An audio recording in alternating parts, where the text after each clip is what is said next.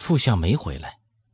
小王头本来极随和的人，被傅恒军法制服，练得举手投足庄重利落，一本正经地把一封信双手递给钱度，说道：“这是相爷给您的信，请给我写个回执。我是回京给夫人带药的，我家少主子正出忌讳，副相从蒙古医生那里弄的不知什么宝药。得，您名字签在这里。好。”小的告辞。钱度笑道：“真是传军书规矩，连茶钱也不要。康儿寄出豆，告诉你家主母，明日我过去请安。”小王头道：“请爷过些时再去。府里记着斗神娘娘，连我这在外家人都不许跨进大门槛儿。我们老爷子亲自把门呢。”说罢去了。钱都这才拆阅傅恒的信。除报圣安的话头，要他拨二十万担饲料粮押运王爷屯。科尔沁过冬存栏牛羊多于往年一成半，防着饿坏了。又嘱他去见见纪云，把征借图书的银子数目坐实造册，上呈预览，不要等纪云来催。还有各地巡抚总督正在举荐硕儒应博学鸿儒科，车马轿船穿资也要早做准备。定出路途远近，按理计价，物要够用，且不能浪支等等。写了三张纸，都是指令口气。末了却问：“见雪琴否？甚念？可带我一往，或资助些银两。此等天气，恐其极寒也。”钱度猛地想起敦氏昆仲的嘱托，倒觉不安起来，立刻出来传呼被叫。一溜风抬着，竟往纪云西直门内私宅，却又被挡在门外。门子说：“我们少爷也出豆，请大人回部，改日老爷亲自谢罪。”钱度不禁目瞪口呆，怔着道：“今年传豆这么厉害，我有要紧公事要见小兰公呢。”门子左右看看，压低了嗓：“我没说清楚，我们老爷并不在家。”有密旨，叫老爷去天坛给太子爷祈福。七阿哥也出花呢。真的？当然是真的。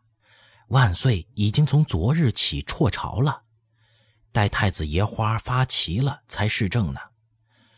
慈宁宫太后老佛爷都去了斗神娘娘庙降香，皇上旨意叫江西龙虎山和北京大佛寺同时做道场。名目是为天下病人取温，其实还为的是七爷。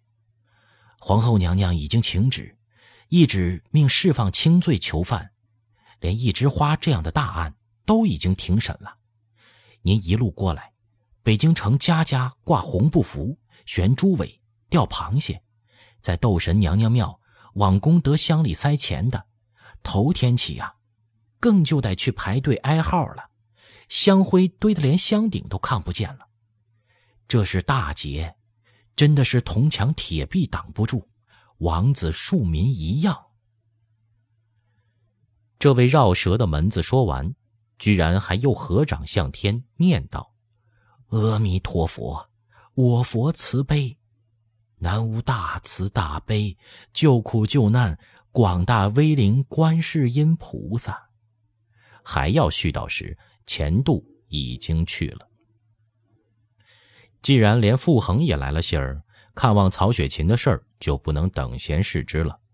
钱度便不再回衙，竟乘轿回府，取了二十两散碎银子。见箱子里有从南京带回的宁绸，也取出一匹，命家人都塞进马搭子里，也不叫从人，自己换了便衣，只说了句“天黑赶回来”，便骑着走骡出门向北。赶往张家湾来访曹雪芹，路过玉皇庙东斗神娘娘庙，钱度在罗上远远的看，只见人山人海的香客挤拥不动，沿街一里多长，全都是卖金银纸帛的，香烛黄陵摊子前都围满了人，多是城里城外远乡近郭赶来的老婆子妇人，有许愿的，有还愿的。有愁眉不展的，也有眉开眼笑的，嗡嗡嘤嘤的人声传来，都是念佛念观音、去病祈福之声。手搭凉棚，嗟叹一声，正要赶路，忽然一眼看见方清从斗神庙那边踉踉跄跄的过来。钱度叫声：“方清嫂子！”忙下了骡子。是，是钱老爷啊。方清不妨在这里，还有人叫他。冲正一下，抬头见是钱度，问道：“听您家人说，您去了承德，回来了？”说着。便蹲了个伏，钱度这才看清方清的脸色，又青又白，眼泡腮下发淤，仿佛几天没睡，又像是哭过，眼睑下带着薄晕，目光也有些呆滞。因说：“雪琴在家吧？孩子们还好？我正要去你家呢。”招手叫过一乘轿子，说道：“瞧你身子骨这么单弱，走着来了。”就穷，何至于到这份儿啊？请上轿，我骑牲口一道走。方清不好意思的低下了头，扭捏的看了看那轿子，他委实也是走不动了。我们都不会过日子，当家的又没了差事。新搬来张家湾，曹家老族里上下都得打点，还有左邻右舍，欠人家的。也就不少，今非昔比了，真的是穷了。你跑老远的进城做什么？借钱吗？唉，方清说：“我昨个就来了，大毛小毛都出痘了，透不了泡，浑身发热。我，我来窦娘娘这儿许愿。”钱度一怔。又是换这个，但他已经听得多了，已不觉意外，只跺脚叹道：“哎，黄鼠狼丹药，瞎！这个雪琴也是的，也信这个，叫你一个女人跑这么远的路，弄这无益的事。”方清道：“他不叫我来，我说进城借钱抓药才出来。”钱度说：“别说了，咱们赶紧走。”于是，一轿一骡紧着往通州张家湾赶来。钱度只想有四五十里，谁知过了通州，一问方清，还有二十里。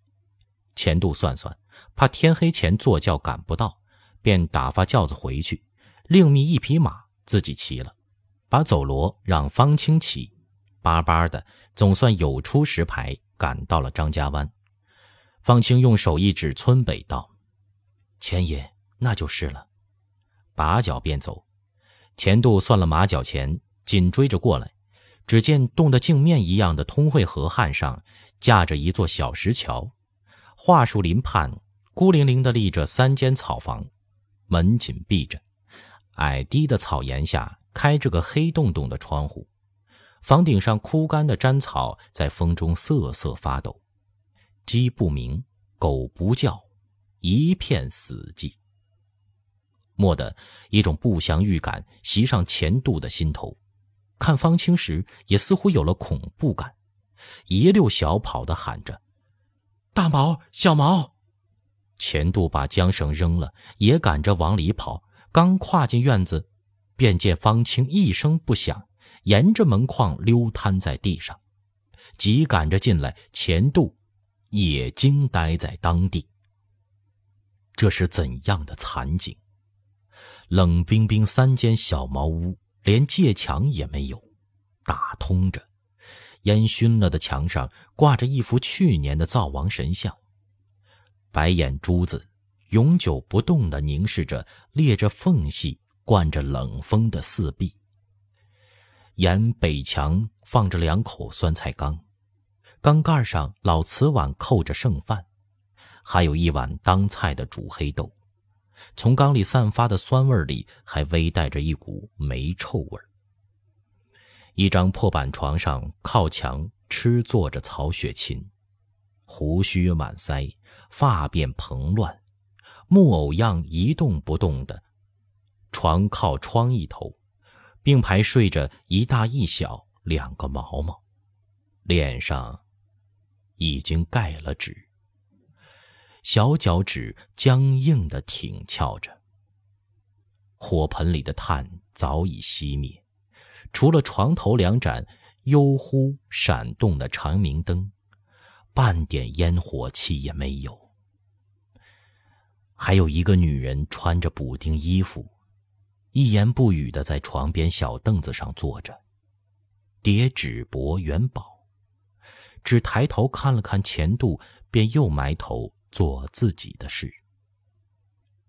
雪琴。雪琴，钱度活似身在梦中，进了一座吓人的空庙，像是呼喊曹雪芹，又像想把自己从梦中喊醒，连喊了几声，说道：“我是钱度，钱度，钱老恒。”上天哪，你，你这是怎么了？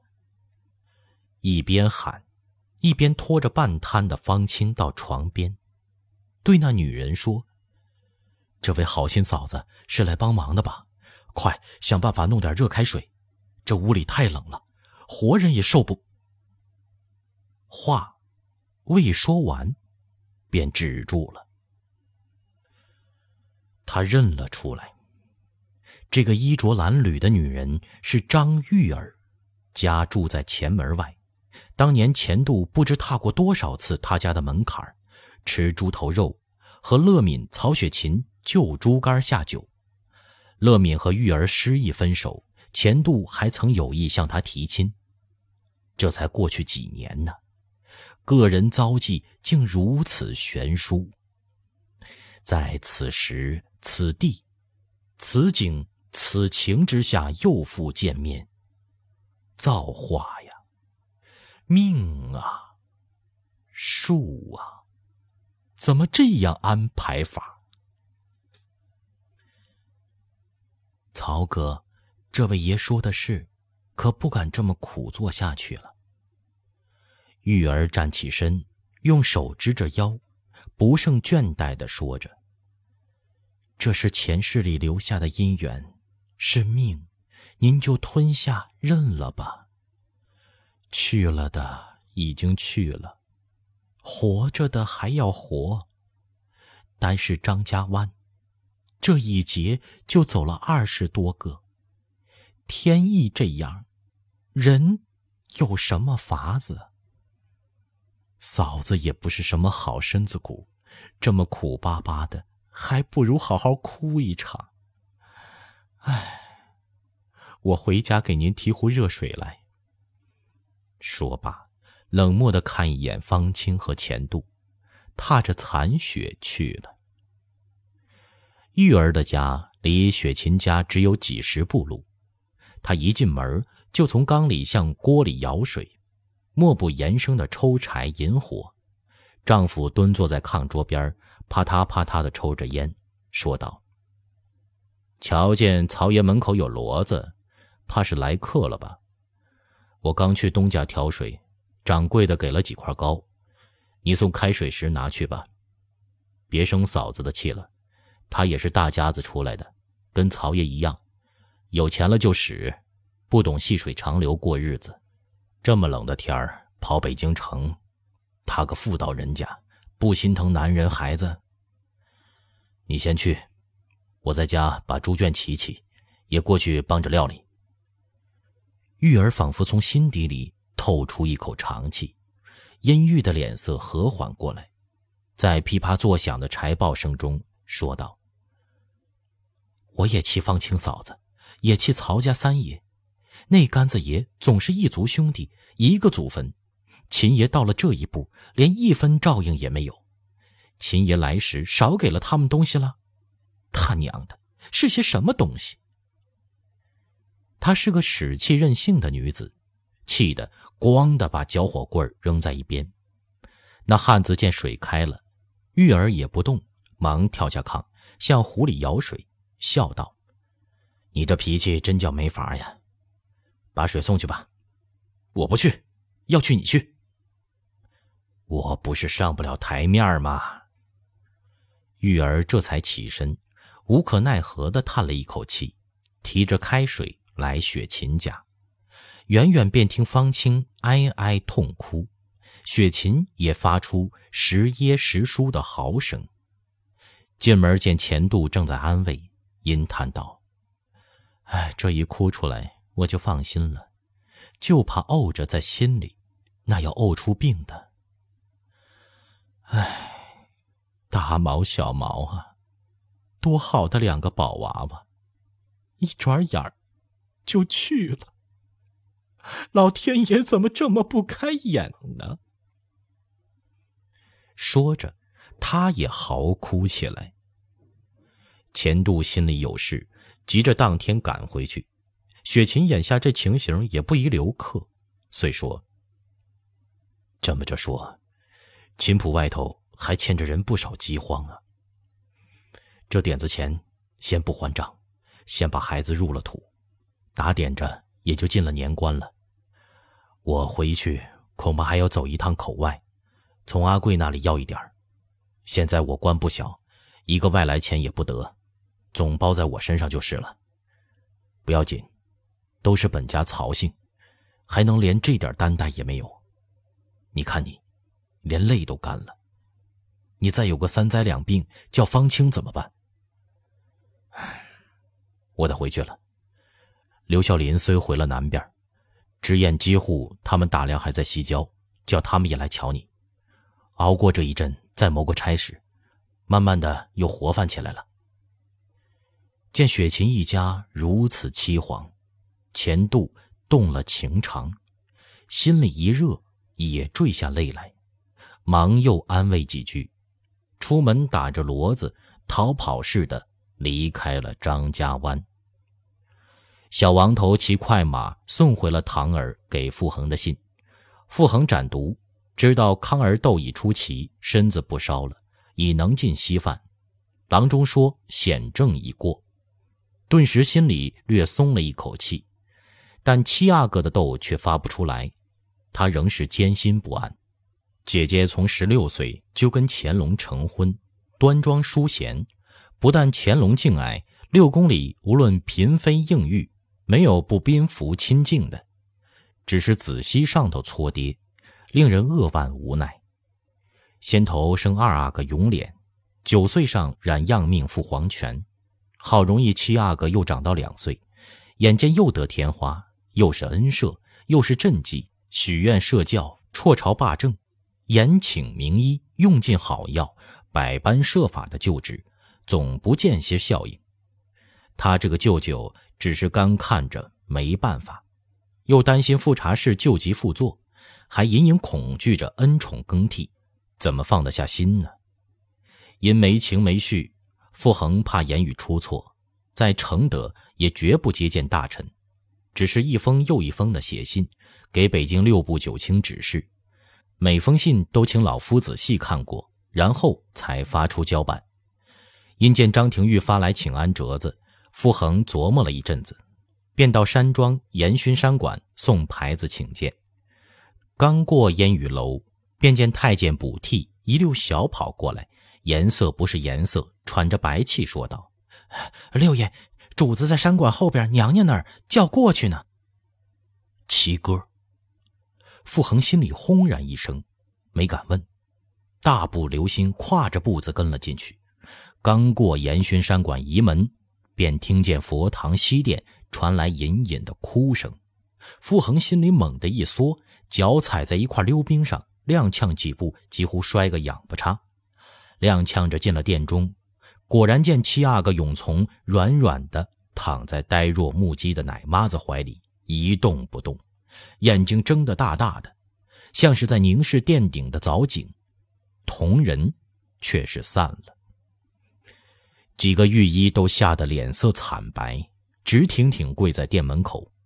皇后复查氏脸上半点血色也没有，半躺在大炕银枕上，不说，不动，也不哭，大睁着眼睛，干涸的连一点泪也没有。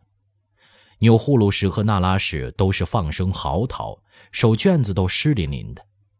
蓦然间。那奶妈子突然醒转过神来，她的声音嘶吼，盖倒了所有人的啜泣哭声。哎，我的小主子啊，我的小亲亲心肝主子爷呢？怎么的会有这种事儿？怎么的？我连一步店门都没有敢出，哪个天杀地剐的把病气儿带进来的呀？啊，我是枉担了心事，枉操了心呐！我跟了你去吧，我的娇主子。乾隆原本还能撑得住，只皱着眉头凝视儿子，听他哭得凄惶，忽然心里酸热难耐，泪水也似走珠般的滚落下来。傅恒眼中滚着泪，吩咐：“把哥抱下去安床，这里闹着不是事儿。万岁爷和主子娘娘万金之体，不能过于伤情。”御医们也跪安吧。又对两位贵妃和汪氏说：“贵主们也请回房安歇。你们这么哭，主子怎么安慰主子娘娘？”那拉氏和钮祜禄氏、汪氏也就只哀，向乾隆和富察氏各施一礼，垂着头出来。至殿门外，那拉氏偷看钮祜禄氏一眼，恰钮祜禄氏也转脸。四目相视，又都避闪开来。